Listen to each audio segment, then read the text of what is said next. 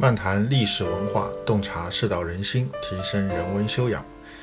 各位朋友，大家好，我是北川，这里是文质彬彬。本期的背景音乐是古琴曲《玄墨》，相传为师旷所作。此曲描述了道家物我两忘的境界，小天地而爱六合，与造化竞奔，神游于冲虚之外，与道同化，达者得之。好，下面我们就开始今天的节目。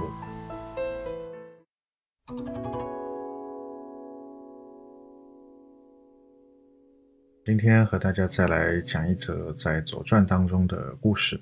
这则故事呢，是记载在《左传》啊鲁襄公九年的篇章当中啊。那么主人公呢叫穆姜。嗯，穆姜呢是鲁国的国君鲁宣公的夫人啊。那么他有个儿子呢，就是做了鲁国的继任的啊，宣公后来的那位国君啊，就是鲁成公啊。所以穆姜呢是鲁宣公的夫人，鲁成公的母亲。那么照道理来说呢，他的儿子做了国君啊，他应该是非常开心的，那包括的生活应该也是非常的愉悦的，那晚年应该是不错。但是呢，这个穆姜呢，他晚年应该是比较的啊凄惨一点的，他被软禁在宫殿当中啊，被幽禁致死。那么为什么他会有这样的一个遭遇啊？也是因为他试图发动政变啊，来废掉自己的儿子鲁成功。那么为什么他要废掉自己的亲生儿子呢？啊，他要这个发动政变呢？那么跟他的这个可以说情人啊是有关系的。那么当时呢，在鲁国啊，有三家大夫是势力很大的啊，他们的祖先呢都是鲁桓公的这个后代啊，所以呢，了解那段历史的朋友可能都会知道啊，那个时候鲁国有所谓的三桓啊，有所谓的三桓就是指这个三个最有势力的卿大夫。那么三桓发展到后来呢，是把鲁国的国君是给架空的啊，就是说政权啊在他们三家手里。那么这个三桓呢，分别是季孙氏啊、孟孙氏和叔孙氏。在这个穆姜的时代啊，叔孙氏的这个家督，也就是叔孙氏家族的这个掌门人啊，叫宣伯。那么他和穆姜之间呢有私情啊，就他们两个人啊是这个情人的关系啊，情人的关系。那么这个穆江和宣伯两个人有私情，那么他当然就会啊，这个希望替宣伯争取很多在鲁国的啊这个政坛上的一些利益。所以呢，他有一次呢，就跟这个自己的儿子啊，就跟这个鲁成公讲，他说要废掉那三环当中的其他两环啊，就是这个季孙氏和孟孙氏啊，要削弱他们两大家族的权力，要强化这个叔孙氏的权力啊，要强化这个宣伯一派的权力。那么当然，他这么讲当然是为他的这个情人在争取权益了。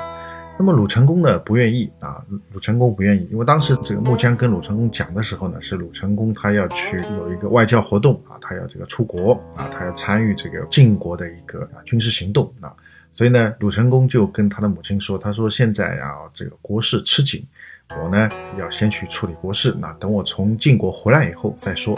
那么这个时候穆姜就很不开心啊，啊他就威胁他的儿子。他说：“你如果不答应我的话，那你的那几个弟弟啊，都可以做国君，哈，就是用这样的话来威胁他的已经做了国君的这个儿子。那么鲁成公心里就不太高兴啊，那但是呢，因为当时啊战事吃紧啊，他也就先带着兵出去了。那么等到他从国外回来以后啊，他的母亲呢又开始谈这个事情啊，又开始谈这个要削弱这个另外两家的权利啊，要强化这个宣伯一世的这个权利啊。”那么鲁成功呢，他还是没有听从啊。然后这个时候呢，又有一些啊这个外交的这个活动、军事的活动，所以他又出国了。那么当然他因为这个已经是第二次了，那所以他心里面就多留了个心眼啊。他觉得母亲这边是不是好像有点不对劲啊？好像是有点不对劲。所以呢，他就这个可以说在国内做了一些布置。那么在国内做了布置以后呢，宣伯这一派看连续两次成功的母亲跟他说。啊，这个成功都没有什么动作，那所以呢，宣伯这边自己就动手了啊，试图这个通过政变来铲除另外两家。那么最后呢，这个事情败露了啊，并且失败了。宣伯呢逃到了齐国，啊，鲁成功呢就把自己的母亲穆姜给幽禁起来，啊，就给幽禁起来了。那么这个事情的背景大致是这么回事情啊，其实就是穆姜和宣伯私通啊，希望给宣伯在鲁国政坛上争取更大的权益。那么直接跟鲁成公讲，没有同意。最后呢，试图发动政变，被粉碎了。政变的两个主角宣伯逃往齐国，成功的母亲穆姜呢就被幽禁啊，大致就是这么个背景。那么在木姜被幽禁啊，去往这个幽禁处所啊，就是当时他被幽禁的地方在东宫啊。他去到东宫里面之前啊啊，当时鲁国的这个太史啊，那就安慰他，他说。你被幽禁这件事情啊，我专门的这个起卦啊观察过啊，用易经的方法起卦来观察过，那么得到的是什么呢？得到的就是啊所谓的这个艮卦之随卦啊，这个本卦是艮卦，然后呢五爻变，五爻变了以后呢，这个支卦是随卦。他说根据这个艮卦之随卦，那因为它爻变很多啊，所以本卦就可以说不参考了。那我们就主要参考支卦。那么随卦是一个比较吉祥的卦，而且呢这个随有这个出走的意思。被解放的意思，因为随卦的一个典故就是当年周文王被商纣王囚禁在羑里啊，然后呢，最后呢还是被释放了。所以他说，今天你被囚禁在东宫啊，也得到随卦，那么看起来未来你也会被释放啊，你也会被释放。所以呢，就当时就是这样来安慰这个木匠啊，这样安慰木匠。但是呢，木匠自己呢，他不是这样看啊，他就回答这个太师令啊，他就说不是这样的。他说《易经》里面讲这个随卦的卦辞是什么？元亨利贞啊，无咎，也就是说，这个无咎是一个结果，结果就是啊，没有追究啊，或者说是这个不好不坏啊，没事儿。但是呢，它的条件却是元亨利贞啊。所谓元亨利贞是什么？君子的四种美德。所谓叫在《易经》的乾卦的文言传里面曾经这样讲到：这个元者啊是善之长，亨是家之惠，利是义之和，贞是事之干。所以元亨利贞啊，就是君子的四种美德。元后来就引申为是这个有仁慈之心，这个亨就是注重礼节，这个利就是注重道义真，就是能够有做事的才干。所以他是君子四德，叫元亨利贞。那么只有具备这四德的人才能够无咎。也就是说，你得到随卦，是不是一定就很吉祥啊？一定就没事？不是的，但要看你是不是符合元亨利贞这君子四德。那现在你看我啊，这个首先跟人私通啊，这个已经是道德上有问题了。然后更进一步的是什么？试图发动政变，这个来推翻自己的儿子，然后呢，可以说让鲁国陷入混乱之中。那这个是更大的一种过错，更大的一种这个罪过。所以我的行为根本就不符合元亨利贞，根本不符合这四种美德。既然不符合元亨利贞，那么无咎这个结论啊，我是捞不到的啊，我是不可能会得到无咎的这个结果的。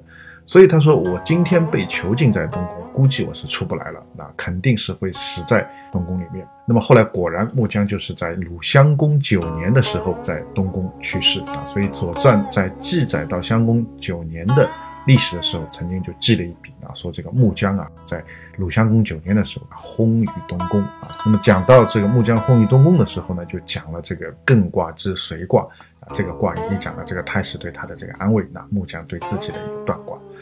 啊，所以这个其实也是非常有意思啊，因为木姜他本来应该说 本职工作应该不是啊专门来这个解卦的啊，专门来做预测的啊，他是一国之太后啊，一国国君的这个母亲啊，一国之太后。那么但是呢，他为什么可以啊对自己的未来的前途判断的还是比较准确的？那应该说还是比较有自知之明，以及他对啊易经的这个掌握，那可以说还是有一定的了解。所以我们以前也讲过，这个易经里面的吉凶啊，它不是固定不变的，它是有条件的啊。你符合这个条件，它就会发生；你若不符合条件，它就不会发生这个结果啊。无论好坏啊，都是一样的。所以木姜他看出来说要元亨利贞才能无咎。那既然自己不是元亨利贞啊，那当然就捞不到无咎的结果。所以从另外一个角度来讲，也可以来让我们明白说，真正的吉祥之道在哪里啊？或者说，真正的哪怕我们有的时候碰到这个凶卦。啊，碰到这个不好的这个预兆的时候，那么我们应该如何去改进？如何去逢凶化吉？啊，它的吉道在什么地方？啊，其实说白了也没什么，那无非就是在反身修德，啊，提升自己内在的正能量、内在的正面的光明的东西。